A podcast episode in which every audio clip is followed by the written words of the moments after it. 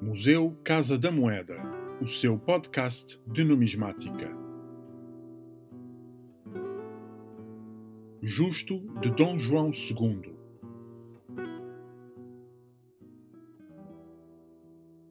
Dom João II reinou entre 1481 e 1495, tendo adotado uma postura forte e interventiva.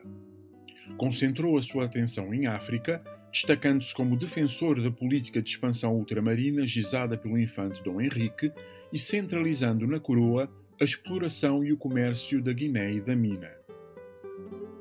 Foi durante o seu reinado que se deram passos decisivos na exploração do Oceano Atlântico, como a descoberta da foz do rio Congo por Diogo Cão, a travessia do Cabo da Boa Esperança por Bartolomeu Dias e as expedições de Pedro da Covilhã e Afonso de Paiva à terra do lendário Preste João. Na sequência da viagem que levou ao descobrimento da América por Cristóvão Colombo, em 1492, Dom João II contestou a bula de Alexandre VI e assinou o Tratado de Tordesilhas com os Reis Católicos, em 1494, pelo qual se dividiu o mundo conhecido entre Portugal e Espanha e se fixaram as áreas de jurisdição das duas coroas ibéricas. No final do seu reinado, o monarca delineou um primeiro projeto de viagem à Índia por via marítima, mas este só viria a ser concretizado com o sucessor Dom Manuel I.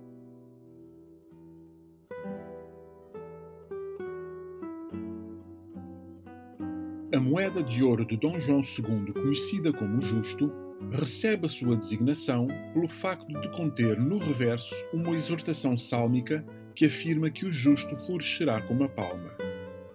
Na mesma face encontra-se a representação majestática do rei sentado no trono, com coroa e vestes áulicas, segurando uma espada na mão direita. No anverso vê-se a representação das armas do Reino de Portugal, ocupando o centro do campo, rodeado por uma orla emoldurada em que se identifica Dom João II como rei de Portugal e Algarves e senhor da Guiné. Pela sua importância, bem como pela simbologia de que se reveste no contexto da amoedação medieval portuguesa, o justo pode considerar-se um testemunho do momento da história de Portugal em que se assiste aos inícios da construção de um imaginário imperial tributário da expansão do reino entre o Atlântico e o Índico e da divisão do mundo entre Portugal e Espanha.